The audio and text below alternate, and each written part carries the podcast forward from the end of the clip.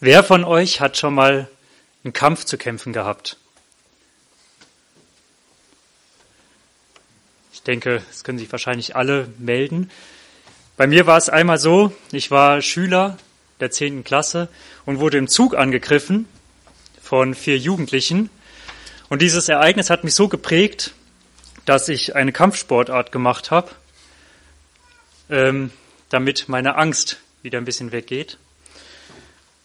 Und heute geht es auch um so einen Kampf, aber doch auch wieder ein anderer Kampf. Und zwar nicht ein Kampf gegen Menschen, sondern gegen eine andere Gruppe. Und bevor wir in den Text reinschauen, möchte ich noch mal genau hier äh, diesen Zeitstrahl zeigen. Einige kennen diesen Zeitstrahl schon. Ich habe äh, vor einiger Zeit mal angefangen, durch den Epheserbrief zu, zu predigen, weil der mich so fasziniert hat. Und ich will noch mal am Anfang so eine kurze Struktur zeigen, wie der Epheserbrief aufgebaut ist.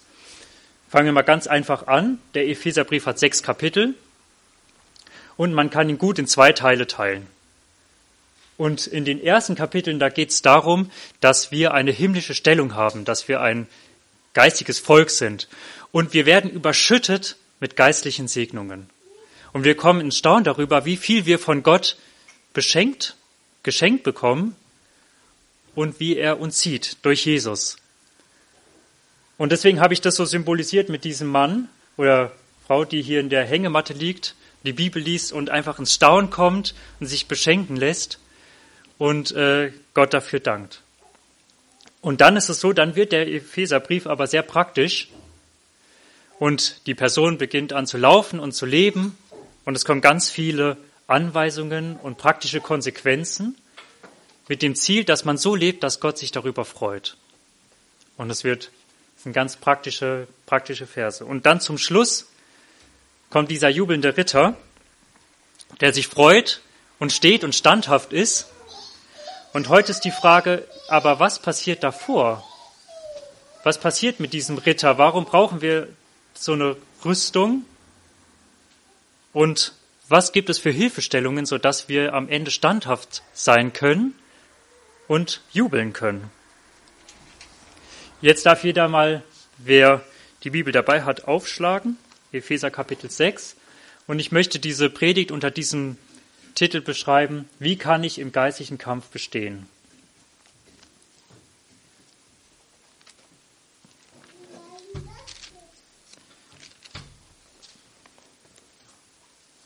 Ich lese Epheser Kapitel 6 ab Vers 10. Schließlich werdet stark im Herrn und in der Macht seiner Stärke. Zieht die ganze Waffenrüstung Gottes an damit ihr gegen die Listen des Teufels bestehen könnt. Denn unser Kampf ist nicht gegen Fleisch und Blut, sondern gegen die Gewalten, gegen die Mächte, gegen die Weltbeherrscher dieser Finsternis, gegen die geistigen Mächte der Bosheit in der Himmelswelt. Deshalb ergreift die ganze Waffenrüstung Gottes, damit ihr an dem bösen Tag widerstehen und, wenn ihr alles ausgerichtet habt, stehen bleiben könnt. So steht nun, eure Lenden umgürtet mit Wahrheit, bekleidet mit dem Brustpanzer der Gerechtigkeit, beschut an den Füßen mit der Bereitschaft zur Verkündigung des Evangeliums des Friedens. Bei all dem ergreift den Schild des Glaubens, mit dem ihr alle feurigen Pfeile des Bösen auslöschen könnt. Nehmt auch den Helm des Heils und das Schwert des Geistes, das ist Gottes Wort. Mit allem Gebet und Flehen betet zu jeder Zeit im Geist und wachet hierzu in allem Anhalten und Flehen für alle Heiligen und auch für mich, damit mir Rede verliehen werde, wenn ich den Mund öffne, mit Freimütigkeit das Geheimnis des Evangeliums bekannt zu machen, für das ich ein Gesandter in Ketten bin, damit ich in ihm freimütig rede, wie ich reden soll. Soweit der Text. Wenn wir diesen Text lesen, dann ist die Struktur relativ klar. Es gibt ein Problem, es gibt eine Aufforderung und es gibt ein Ziel. Und zuerst möchte ich ein bisschen stehen bleiben bei diesem Problem. Unser Leben als Christ ist ein geistlicher Kampf. Ich habe darüber nachgedacht und ganz oft ist es in meinem Leben so, ich sehe die Probleme und die Nöte, die so direkt um mich herum sind. vielleicht auf der Arbeit, vielleicht in der Familie, in der Ehe, vielleicht Krankheit. Und ganz oft fehlt mir der Blick, um praktisch zu sehen, wo noch Gefahren sind.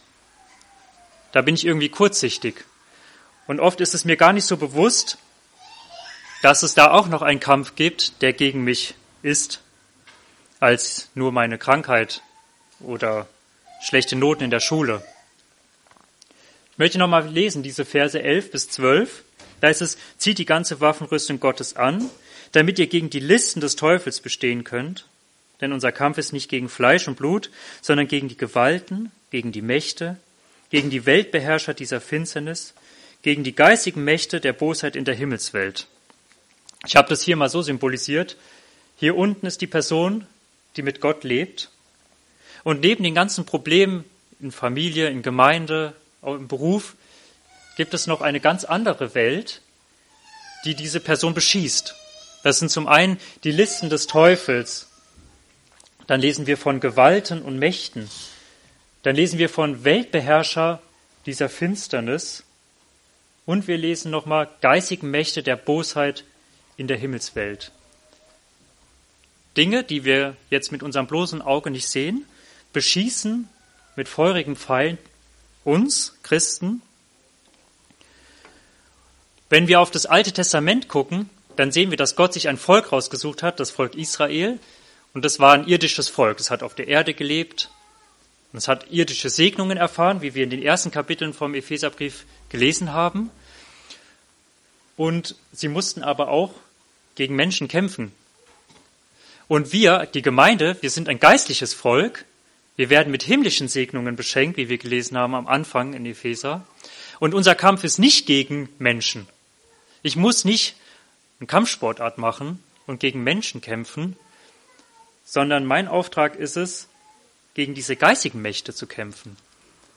Und wie gefährlich sind diese oder wie mächtig sind diese Weltbeherrscher dieser Finsternis? Da möchte ich ähm, so ein bisschen drauf eingehen. Einmal, was mir aufgefallen ist, hier heißt es, wird, ups, wird gesprochen von den Listen des Teufels. Dieses Wort, was da steht, das ist Methodia. Das bedeutet, da, also das klingt so ein bisschen wie Methoden. Ein strategisches Vorgehen, uns zu zerstören. Der Teufel, der schmiedet Pläne, wie er uns angreifen kann. Er, er denkt darüber nach, okay, was sind die Schwachstellen von Daniel? Womit hat er zu kämpfen? Wie kann ich ihn äh, überlisten? Und ich glaube, dass diese Angriffe immer in Wellen kommen. Der Teufel kommt, greift einen an und dann zieht er weiter und versucht es beim nächsten. Denn auch der Teufel ist an Zeit und Raum gebunden. Das kann man zum Beispiel in Hiob lesen. Aber das Problem ist, der Teufel, der hat noch ganz viele mitgefallene Engel, die ihn, unter, die ihn unterstützen. Diese Weltbeherrscher dieser Finsternis, Dämonen, die auch der Welt sind und versuchen, so viel wie möglich kaputt zu machen. Und ich finde es so schön, dass hier steht, die Listen und jetzt nicht die Macht. Ich glaube nämlich, dass Jesus Christus denen die Macht genommen hat. Und was sie machen können, sie können auch mit Pfeilen auf uns schießen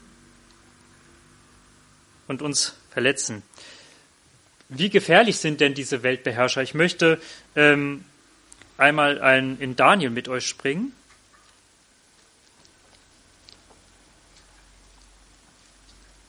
Und zwar Daniel Kapitel 10.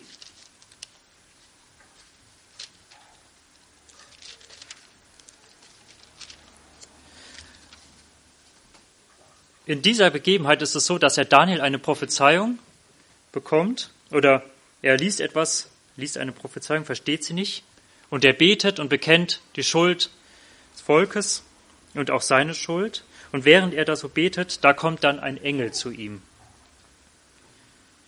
Und ich möchte lesen ab Vers 12, Daniel Kapitel 10 ab Vers 12, da heißt es, Fürchte dich nicht, Daniel, denn vom ersten Tag an, als du dein Herz darauf gerichtet hast, Verständnis zu erlangen und dich vor deinem Gott zu demütigen, sind deine Worte erhört worden. Und um deiner Willen Worte willen bin ich gekommen. Jetzt kommt's. Aber der Fürst des Königreichs Persien stand mir 21 Tage entgegen. Und siehe, Michael, einer der ersten Fürsten, kam, um mir zu helfen, und ich wurde dort entbehrlich bei den Königen von Persien. Und ich bin gekommen, um dich verstehen zu lassen, so weiter. Also hier in Vers 13, da heißt es, aber der Fürst des Königreichs Persien stand mir 21 Tage entgegen. Also da, wir bekommen hier so einen kleinen Einblick, dass in der Himmelswelt ein Kampf stattfindet zwischen Engeln. Und hier ist von einem Fürsten die Rede, der über Persien gesetzt ist. Und er kämpft gegen diesen Engel.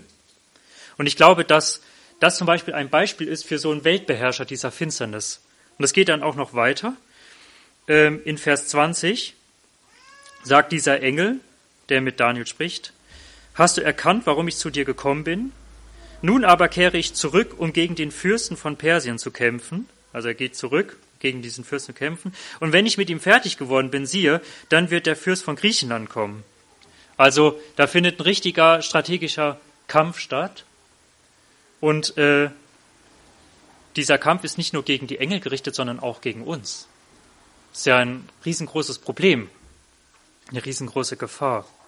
Und wir lesen auch von dem Teufel, dass er, dass der Widersacher umhergeht wie ein brüllender Löwe und er versucht zu verschlingen, wen er verschlingen kann. Wie gut ist es, dass wir wissen dürfen, dass Jesus über allem steht und dass er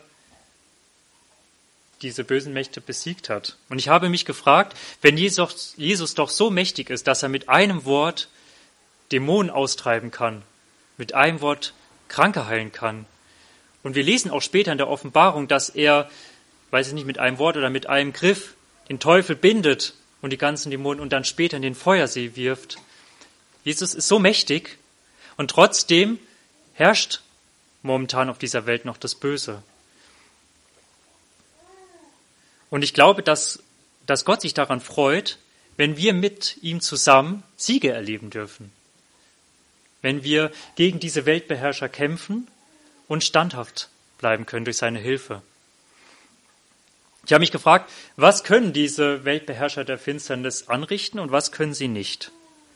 Und in, wir lesen einmal Epheser 1, Vers 13.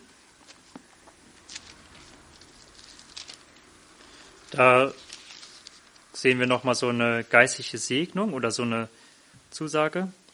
In ihm seid auch ihr, als ihr das Wort der Wahrheit, das Evangelium eures Heils gehört habt und gläubig geworden seid, versiegelt worden mit dem Heiligen Geist der Verheißung. Der ist die Anzahlung auf unser Erbe, auf die Erlösung seines Eigentums zum Preise seiner Herrlichkeit.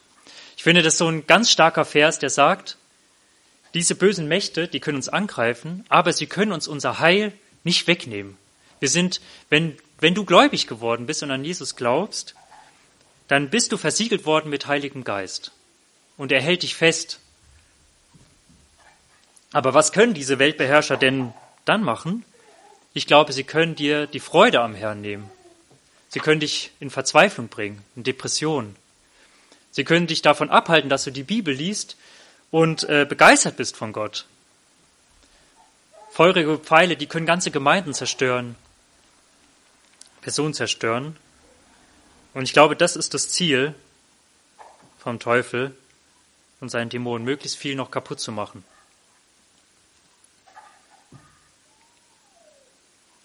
Dann gibt es neben diesem Problem gibt es eine Aufforderung und ein Ziel. Ich möchte diesen Vers vorlesen. Deshalb ergreift die ganze Waffenrüstung Gottes, damit ihr an dem bösen Tag widerstehen könnt und, wenn ihr alles ausgerichtet habt, stehen bleiben könnt.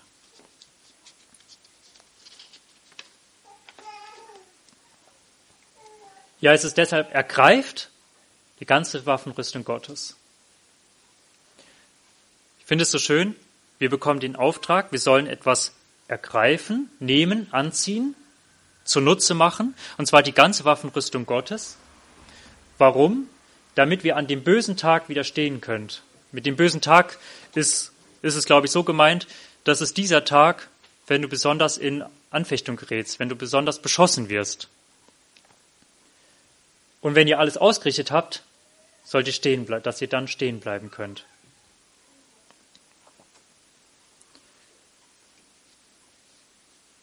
Wir haben, jeder von uns hat einen Kleiderschrank und der Kleiderschrank ist voller Klamotten.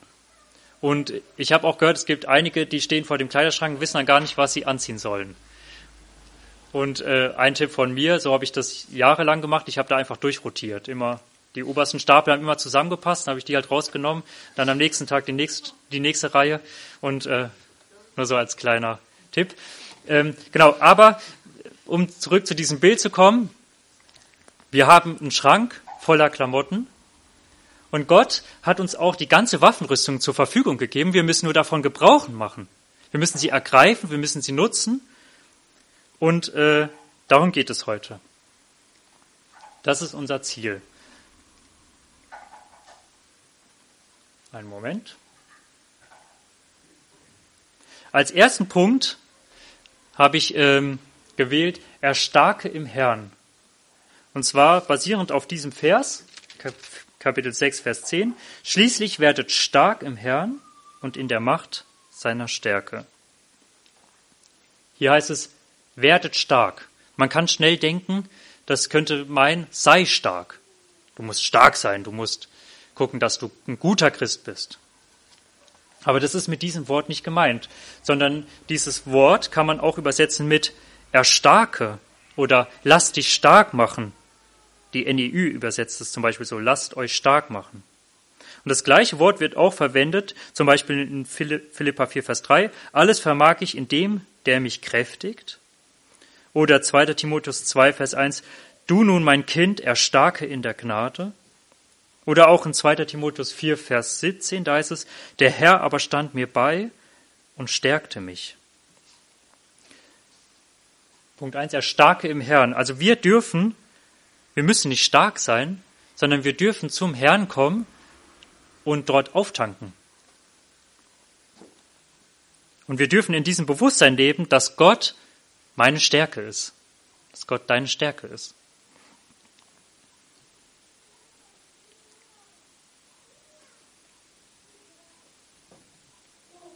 Dieser Stift verlässt mich. Jetzt kommen wir mal zu dieser, zu dieser Aufforderung, zieht die ganze Waffenrüstung Gottes an. Das ist praktisch mein zweiter Punkt. Erst, wir sollen, dürfen im Herrn erstarken und jetzt die Aufforderung, zieht die ganze Waffen, Waffenrüstung Gottes an.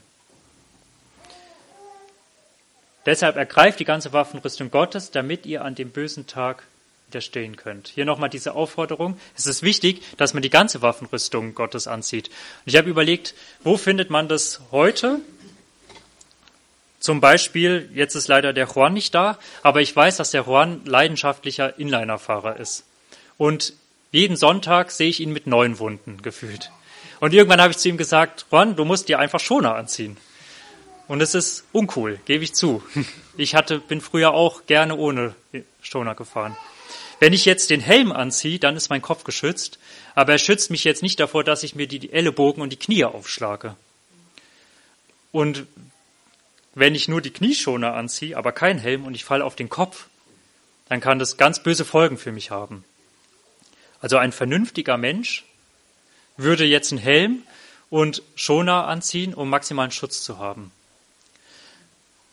Und äh, meine Arbeitskollegen, die haben mich auch darauf aufmerksam gemacht. Da ich bin gerade Vater geworden und bin oft mit dem Fahrrad gefahren und hatte bis dahin noch keinen Helm. Und dann sind sie zu mir gekommen und haben gesagt, Daniel, die ganze Zeit warst du Single, dann hast du geheiratet, jetzt hast du sogar ein Kind, du musst dir jetzt einen Fahrradhelm kaufen. Das ist wichtig. Du darfst nicht nur an dich denken, du musst auch an deine Familie denken. Und ansonsten machen wir einen Ausflug in die Kopfklinik. Und äh, genau, so haben die eindringlich mit mir gesprochen. Und ich muss sagen, ja, es stimmt. Ich will jetzt keine Werbung für einen Fahrradhelm machen, aber es macht durchaus Sinn.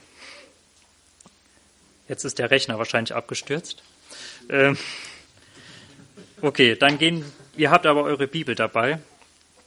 Dann gehen wir zum nächsten Vers, und zwar Vers 14. So steht nun, eure Lenden umgürtet mit Wahrheit. Wenn der Rechner wieder oben ist, dann werdet ihr ein Bild sehen von einem Legionär oder die Ausrüstung eines Legionärs. Und da sieht man einen Ledergürtel, der ist auch ein bisschen geschmückt. Und dieser Gürtel, oder ich muss anders anfangen, das, damals war es so, wenn die Römer die römischen Soldaten gerastet sind und, und gezeltet haben, dann hatten die nur so ein Obergewand an, aber nicht diesen Gürtel an. Und wenn es dann zum Aufbruch ging, dann wurden mehrere Posaunen geblasen hintereinander. Und beim Ertönen der ersten Posaune, da wussten die Soldaten, okay, irgendwas passiert, wir müssen los. Und das Erste, was sie gemacht haben, sie haben den Gürtel angezogen. Festgeschnallt. Ich finde, dieser Gürtel ist so ein schönes Bild dafür, dass wir bereit sein sollen, irgendwas zu tun. Es zeigt eine gewisse Bereitschaft, eine Vorbereitung. Und wir lesen hier, dass wir unsere Lenden umgürten sollen mit Wahrheit. Und wenn wir erst, diesen ersten Vers angeguckt haben, dann sehen wir, der Teufel ist ein Widersacher. Der Teufel ist der Vater der Lüge. Er vermischt die Wahrheit mit Lüge und beschießt dich damit. Und wie wichtig ist es, dass wir die Wahrheit kennen und dass wir bereit sind, 100 Prozent zur Wahrheit zu stehen. Ich entschließe mich dazu, einen Weg der Wahrheit zu gehen und ich stehe 100 Prozent dazu.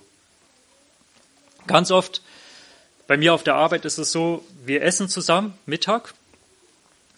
Vor allem vor Corona war das so. Und dann kommen irgendwelche Gespräche. Und manchmal kommen dann auch äh, Gespräche über Glauben. Und so oft merkt man dann, ah, hier denkt jemand verkehrt. Und dann ist die Frage, was mache ich jetzt? Stehe ich zur Wahrheit 100 Prozent? Oder traue ich mich nicht, zur Wahrheit zu stehen? Und ich glaube, das können wir mitnehmen, dass wir uns entscheiden, bereit zu sein, für die Wahrheit einzustehen. Ich gehe mal an, genau hier. Hier sieht man nochmal diesen Gürtel. Dann direkt in dem gleichen Vers, im zweiten Abschnitt, du kannst gerne eins weiterdrücken. Okay, im nächsten Abschnitt 14b, äh, da heißt es, bekleidet mit dem Brustpanzer der Gerechtigkeit. Genau hier, hier sieht man diesen Brustpanzer der Gerechtigkeit oder diesen Brustpanzer eines ähm, Legionärs, der war komplett zu, der hat die wichtigsten inneren Organe geschützt. Und es war auch sehr wichtig, dass die Beweglichkeit trotzdem garantiert war. Und äh, dieser Brustpanzer, der wog 10 Kilogramm schwer also war ein ordentliches Gewicht und war überlebenswichtig. Bekleidet mit dem Brustpanzer der Gerechtigkeit. Ich möchte einen Vers daraus lesen, und zwar 2. Korinther 5, Vers 21. Da heißt es, den, der Sünde nicht kannte, hat er für uns zur Sünde gemacht, damit wir Gottes Gerechtigkeit würden in ihm. Ich lese den Vers nochmal.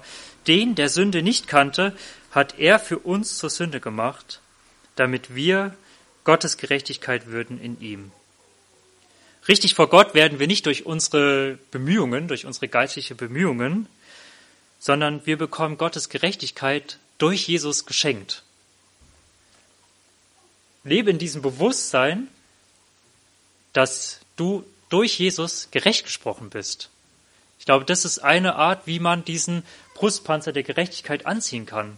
Und wenn dann die Pfeile kommen, wo, wo jemand sagt, du bist doch total der Sünder, du machst doch immer wieder was Falsches, immer wieder fällst du hin in die gleichen Fehler, dann darfst du sagen, ja, das stimmt, ich habe was falsch gemacht, aber Jesus schenkt mir diese Gerechtigkeit.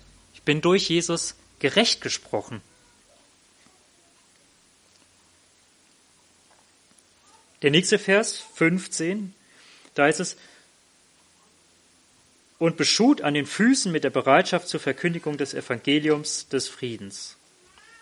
Ich habe hier ähm, die Sandalen eines römischen Soldaten ähm, hingemalt und was man sieht ist, der hat ganz viele Lederriemen, sodass der Fuß da wirklich fest drin sitzt und die Sohle, die war beschlagen mit so Eisennägeln.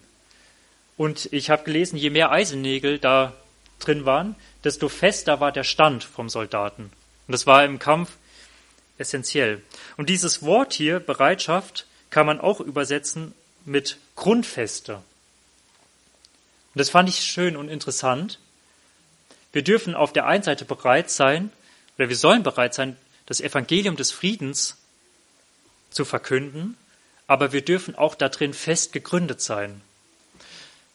Das ist das, was ich so mitnehme und euch mitgebe.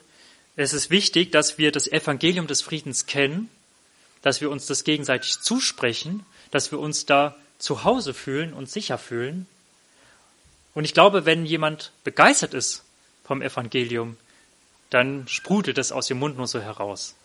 Und ich habe das oft erlebt, wenn ich ähm, irgendwie beim Seminar teilgenommen habe oder bei irgendwelchen guten Vorträgen war und ich bin dann am Montag in die Arbeit gegangen, dann konnte ich nicht anders. Ich musste es irgendjemandem erzählen. Und irgendeiner war halt dann derjenige, der, der es erfahren hat. Und es ist schön, wenn wir das Evangelium des Friedens weitersagen dürfen und uns da zu Hause fühlen dürfen. Und noch ein praktischer Punkt. Ich glaube, es macht auch manchmal Sinn, wenn man so Gespräche vorbereitet. Wenn man weiß, wie die Person so tickt. Und wenn eine Person offen ist, dann kann man durchaus auch mal sich Gedanken machen, was kann ich dieser Person mitgeben.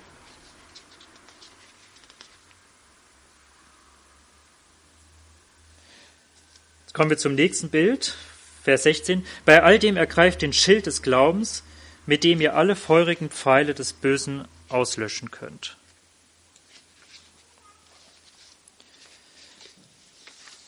Dieses Wort, was hier für Schild steht, heißt Tyreos und bedeutet eigentlich entweder Schild, es kann aber auch bedeuten Tür oder Pforte. Und deswegen denkt man, dass, dass hiermit, dass der Paulus äh, das Langschild gemeint hat, denn die römischen Soldaten hatten mehrere Schilder, einmal so ein Kurzschild, was, was dafür da war, den Kopf auch zusätzlich zu schützen, aber sie hatten auch ein Langschild. Und dieses Schild, das hatte, war besonders. Es war einmal sehr breit, es war über einen halben Meter breit und es war 1,28 Meter etwa hoch. Und der Soldat konnte sich da kniend gut hinter verstecken oder schützen. Und dieses Schild, jetzt muss ich noch mal kurz nachdenken, war aus war mit mehreren Schichten von Birkenholzbrettern ähm, übersehen. Darüber war dann eine Tierlederhaut und vorne war es häufig nochmal mit Metallplatten oder so Metallbuckeln beschlagen. Und das, das Ziel dieses Schildes war, dass feurige Pfeile gelöscht werden konnten oder abgefangen wurden. Und zwar war es damals sehr äh, üblich, dass man die Pfeile nicht nur geschossen hat, um jemanden zu töten, sondern man hat sie angezündet mit dem Ziel, dass möglichst viel zerstört wird. Das ganze Lager in Brand gesetzt werden. Und die Römer, die hatten dieses Schild und konnten sich damit schützen. Brennende Pfeile wurden damit abgefangen. Und wir haben vorhin gelesen, dass der Teufel uns mit brennenden Pfeilen beschießt, mit feurigen Pfeilen beschießt und er viel zerstören will. Wie kann ich den Schild des Glaubens ergreifen? Der David sagt einmal im Psalm 3, Vers 2, Ach Herr, wie sind meiner Feinde so viel, aber du, Herr, bist der Schild für mich. Er ist mein Schild, er ist ein Schild allen, die ihm vertrauen, die sich bei ihm bergen. Wir dürfen Gott danken, dass er unser Schild ist, dass wir uns hinter ihm bergen dürfen. Wir dürfen unser Vertrauen darauf richten, was Gott sagt. Wir dürfen Gott um Glauben, und Geduld bitten. Und ein Punkt, der mir wichtig geworden ist, dann, wenn es stürmisch wird, dann dürfen wir uns an den Zusagen Gottes klammern. Wir dürfen sie uns zusprechen und wir sagen, selbst wenn ich jetzt diese Situation nicht verstehe, wenn ich äh, das nicht nachvollziehen kann, ich klammer mich an dein Wort und ich klammer mich an deine Zusage. Du hast die Zusage gegeben und ich halte mich daran fest.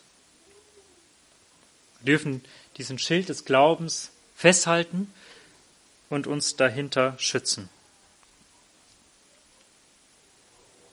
Vers 17, nehmt auch den Helm des Heils. Der Helm, der römische Helm, der gehörte zur Standardausrüstung eines Soldaten. Und das Besondere am römischen Helm war, er hatte einmal hier diesen Wangenschutz und er hatte noch einen Nackenschutz.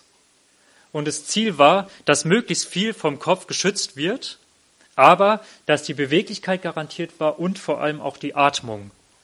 Und ich habe gelesen, dass, dass es bei den Gegnern oft auch ein Nachteil war, dass dieser Helm entweder keinen guten Schutz bot oder ähm, die Atmung einschränkte oder die Beweglichkeit. Paulus verwendet hier diesen Helm des Heils als Hinweis auf Gottes Heil. Und im Alten Testament wird dieses Heil oft als Rettung verstanden. Denn die Gnade Gottes ist erschienen, heilbringend für alle Menschen, heißt es in Titus 2, Vers 11. Ja, wie können wir diesen Helm anziehen? Du kannst dich daran erinnern, dass du Rettung brauchst. Und du kannst diese Rettung Gottes für dich annehmen, die Jesus dir anbietet. Noch ein anderer Punkt, der mir eingefallen ist. Wir dürfen auch auf Jesus warten, dass er wiederkommt. Und es, ihr kennt bestimmt diesen Ausdruck, ähm, Herr, ich warte auf dein Heil. Ich warte darauf, dass, dass Jesus Rettung bringt. Wir dürfen in dieser Bereitschaft leben oder in dieser Erwartungshaltung leben, dass Jesus wiederkommt. Es gibt eine lustige Begebenheit von mir. Da war ich ein kleiner Junge ich weiß nicht wie alt, aber so zwei Jahre, wie der Benjamin. Und meine Mutter hat mit mir geschimpft, weil ich was, wahrscheinlich was Böses gemacht habe. Und meine Reaktion war dann halt dieser Satz, Herr, ich warte auf dein Heil. Und ja, genau, meine Mutter musste dann lachen. Aber es ist ja schön, wenn wir diese, diese Bereitschaft haben oder diese, nicht Bereitschaft, sondern diese Erwartungshaltung, dass Jesus wiederkommt. Und der letzte Teil der Waffenrüstung Gottes, nehmt auch das Schwert des Geistes, das ist Gottes Wort. Einen Moment.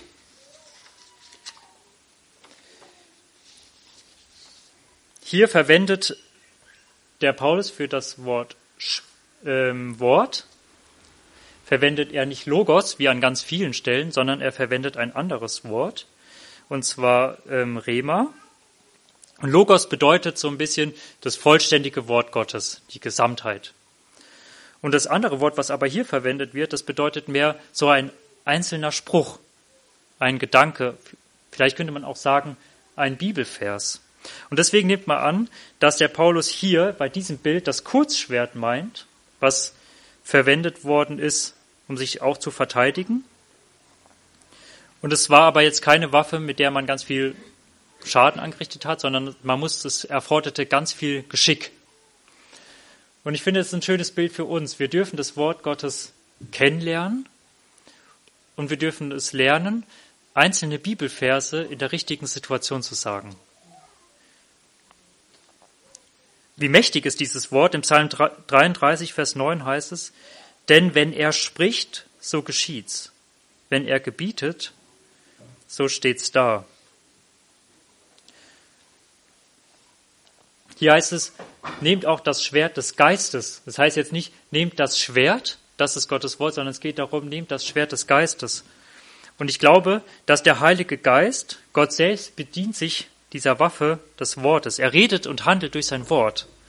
Wenn er spricht, so geschieht's. Wenn er gebietet, so steht's da. Ich glaube, das ist für uns ein schöner, eine schöne Aufforderung, dass wir lernen, Bibelverse auswendig zu lernen und die dann im richtigen Moment nutzen zu können. Und unser bestes Beispiel ist Jesus, der in der Wüste versucht worden ist.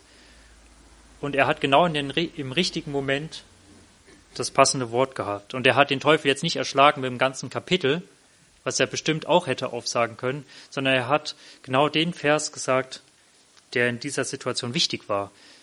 Und auch der Vers, dem Jesus auch Halt gegeben hat.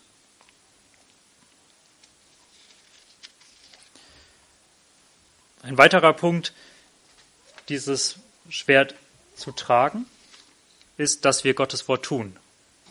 Nicht nur kennen, sondern auch tun.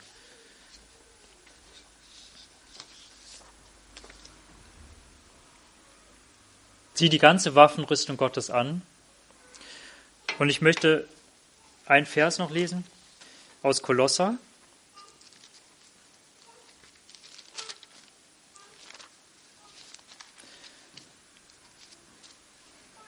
In Kolosser 2, da lesen wir von unserem Herrn, wie er am Kreuz hängt. Und da heißt es in Vers 14, er hat den Schuldschein gegen uns gelöscht, den in Satzungen bestehenden, der gegen uns war, und ihn auch aus unserer Mitte fortgeschafft, indem er ihn, Jesus, ans Kreuz nagelte. Er hat die Gewalten und die Mächte völlig entwaffnet und sie öffentlich zur Schau gestellt. In ihm hat er den Triumph über sie gehalten.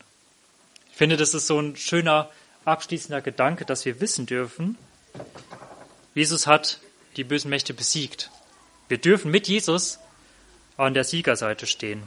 Und in Offenbarung 20, Vers 10 heißt es, und der Teufel, der sie verführte, wurde geworfen in den Pfuhl von Feuer und Schwefel, wo auch das Tier und der falsche Prophet waren, und sie werden gequält werden Tag und Nacht von Ewigkeit zu Ewigkeit. Es darf uns Mut geben. Es wird eines Tages dieser Moment kommen, wo das Böse besiegt ist, wo das Böse nicht mehr da ist. Mein letzter Punkt in der Predigt, und mit diesem Vers möchte ich schließen, ist der Vers 18. Mit allem Gebet und Flehen betet zu jeder Zeit im Geist und wachet hierzu in allem Anhalten und Flehen für alle Heiligen und auch für mich. Hier heißt es nicht, ja, du musst äh, die Waffenrüstung Gottes anziehen, alles anziehen und so weiter und halt ein Top da oben drauf ist noch, ja gut, es ist auch noch gut, wenn du, wenn du betest. Hier heißt es nämlich, betet zu jeder Zeit im Geist und auch für alle Heiligen, auch für mich. Ich glaube, dieses Gebet umschließt alles. Diese Aufforderung, bete zu jeder Zeit, erinnert uns vielleicht an die Anweisung, dass wir über Gottes Wort Tag und Nacht nachdenken sollen. Und ich glaube, es ist einfach ein Ausdruck, der zeigt, dass wir verbunden sein sollen mit Jesus Christus im Gebet. Und der Paulus fordert uns noch mehr dazu auf, dass wir auch für alle Heiligen und auch für ihn beten sollen. Und äh, das mache ich viel zu wenig. Ganz oft drehen sich die Gebete um mich und um meine Probleme und vielleicht um darüber, wo ich dankbar bin. Aber es ist gut, wenn wir den Blick auch für andere haben. Und ich habe ein Zitat gefunden, was mich getroffen hat. Und leider ist der, der das gesagt hat, unbekannt, der Name. Und zwar hat er gesagt, wenn das Gebet auf sich selbst und die eigenen Bedürfnisse begrenzt bleibt, stirbt es bald vor Kleinlichkeit, Begrenztheit und Egoismus. Wenn das Gebet auf sich selbst und die eigenen Bedürfnisse begrenzt bleibt, stirbt es bald vor Kleinlichkeit, Begrenztheit und Egoismus. Es ist wichtig, dass wir Beter sind und dass wir auch für andere beten und dass unser ganzes Leben umschlossen ist von diesem Gebet.